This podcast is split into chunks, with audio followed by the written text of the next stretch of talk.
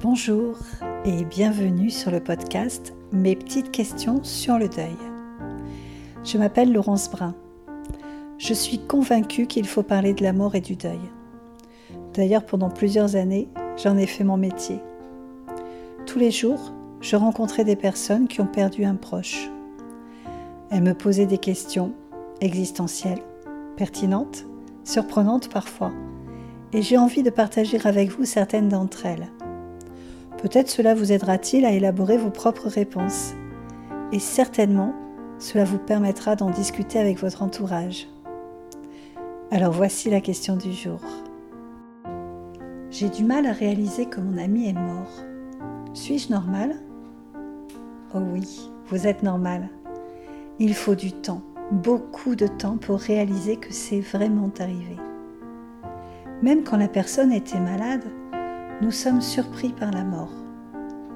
Vous savez quoi? Freud nous explique un phénomène étrange de notre cerveau. Nous nous vivons immortels, même en sachant que nous sommes mortels. Pour vivre, pour avancer, nous faisons des projets. Nous nous projetons vivants et c'est une très bonne nouvelle.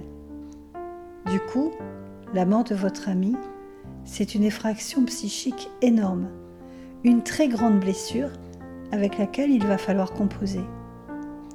Vous savez, quand on se fait très mal, je prends souvent l'exemple du coin du lit dans le gros orteil. On ne pense qu'à ça. Plus rien d'autre n'existe que cette douleur. On a l'impression qu'elle va durer toujours. Parfois on crie, on pleure. D'autres fois on est tellement saisi qu'on n'arrive même pas à parler. L'annonce de la mort de votre ami, c'est fracassant. C'est très violent, très envahissant. Alors votre cerveau vous protège de la folie en vous faisant réaliser petit à petit que c'est vrai, que c'est vraiment arrivé. Et ce processus prend du temps, plusieurs semaines, plusieurs mois parfois. Cela dépend de plusieurs facteurs. Est-ce que vous aviez l'habitude de vous voir souvent ou pas? Comment s'était passée votre dernière rencontre? Saviez-vous qu'il risquait de mourir? Et vous?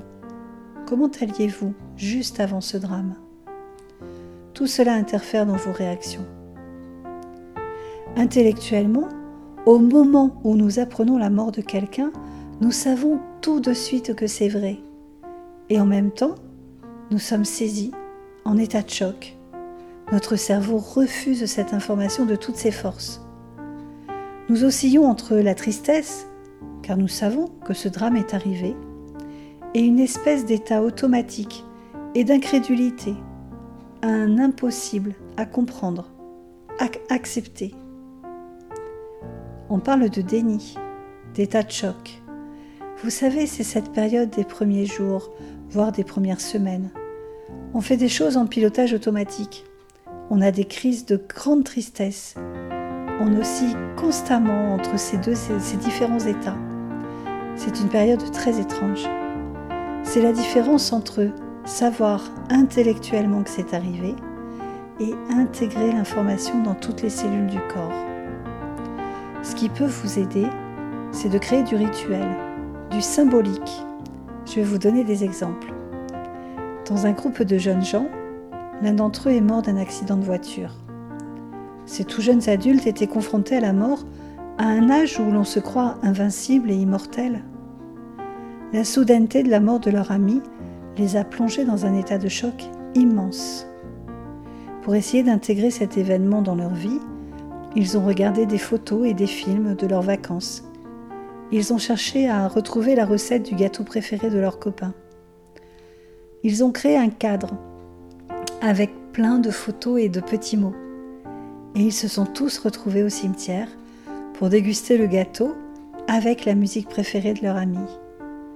Ils ont été entourés de quelques parents pour les soutenir dans ce moment douloureux. Ça n'a pas suffi à ce qu'ils aillent bien, évidemment, mais ça les a aidés à commencer leur chemin de deuil.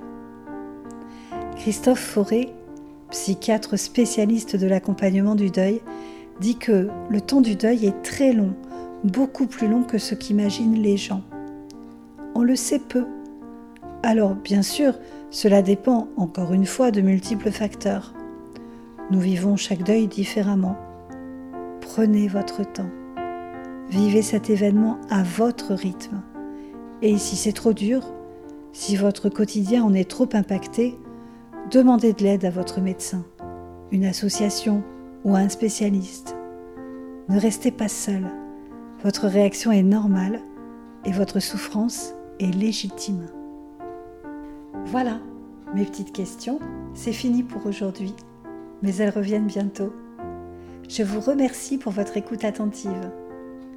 Si vous avez aimé ce podcast, vous pouvez vous y abonner, le noter, le partager pour m'aider à le faire connaître. Je vous invite à me retrouver sur Instagram, sur Facebook ou sur mon site Endeuillé.